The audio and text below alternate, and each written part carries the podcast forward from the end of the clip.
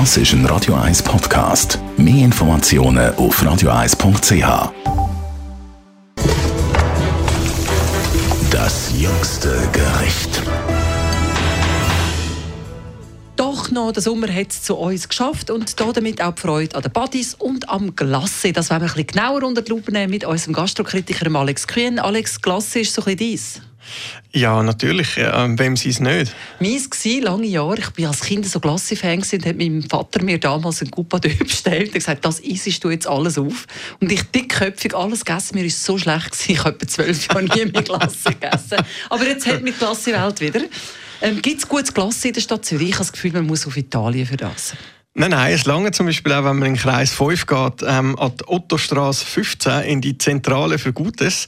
Da gibt es nämlich die wunderbare ähm, Eisvogelglasse wo ähm, Tina Giacobo, äh, wo ja lange in der Alpenrose gekocht hat, höchstpersönlich ins Becherli oder in die Waffeln hinein platziert.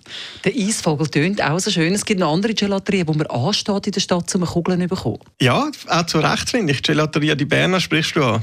Also ich finde auch für 3,50 Franken zwei Kugeln. Also ich bin jetzt nicht als Sparfuchs bekannt, aber ich finde das ein super ähm, Angebot und man kann immer so ein bisschen kombinieren, etwas Fruchtiges und etwas Rahmiges, weil ich eigentlich immer Lust auf etwas Rahmiges, aber da komme ich so Durst über davon. Und wenn ich nicht fruchtig habe, dann ist das irgendwie trostlos.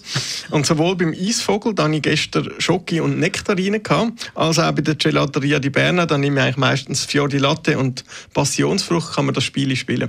Ich sehe, da geht einer mit viel System hinter die Glasse. Das System in der Schweiz ist natürlich auch da, muss man auch sagen, eine gute Gelateria rendiert auch nicht so, wenn man nicht so viele schöne Tage hat, wo man Glasse verkaufen kann.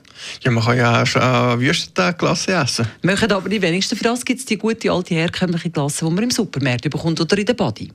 Zum Beispiel die Mikro-Stängeli-Glasse mit den Seehündli drauf, die Vanille mit Schokoüberzug, die finde ich grossartig. Glasse hat auch immer etwas Emotionales, oder? Die Retro-Gedanken, die wir als Kind in der Body Glasse geschleckt haben, das haben die Macher aber auch ein bisschen herausgefunden und bringen so ein paar Glasse wieder zurück. Ja, da, endlich, endlich muss man sagen. Also von, ähm, von Piero gibt es den Tom wieder. Das oh. ist das äh, Vanille-Gesicht mit ein bisschen Erdbeeren und dem Schokohut. Was es leider nicht mehr gibt, was man kurzfristig wieder gegeben hat, ist das Mach 1 ähm, so eine Milchglasse mit Zitronenüberzug. Das hat dann irgendwie Flippino geheißen und hat einen Globi drauf gehabt. Es war ein bisschen peinlich zu sagen, ich hätte gerne einen Flippino. ähm, aber was nimmt man nicht auf sich für so eine schöne Klasse? ähm, ja, also das wäre mein, meine Bitte. Ähm, falls Sie Produzentin oder Produzent von Mach 1, Querstrich Flippino, das hören, machen Sie das wieder in rauen Mengen. Und den Plattfuß bitte auch, den haben wir auch gerne gehabt. Den Plattfuß und das Magic. ich sage, es ist etwas Emotionales. Gönnen Sie sich ein schönes Glas gesehen, das Wochenende. Wir haben es uns redlich verdient nach dieser Durststrecke von Sommer, die jetzt uns endlich mit ein paar angenehmen Temperaturen wieder glücklicher macht. Das jüngste Gericht.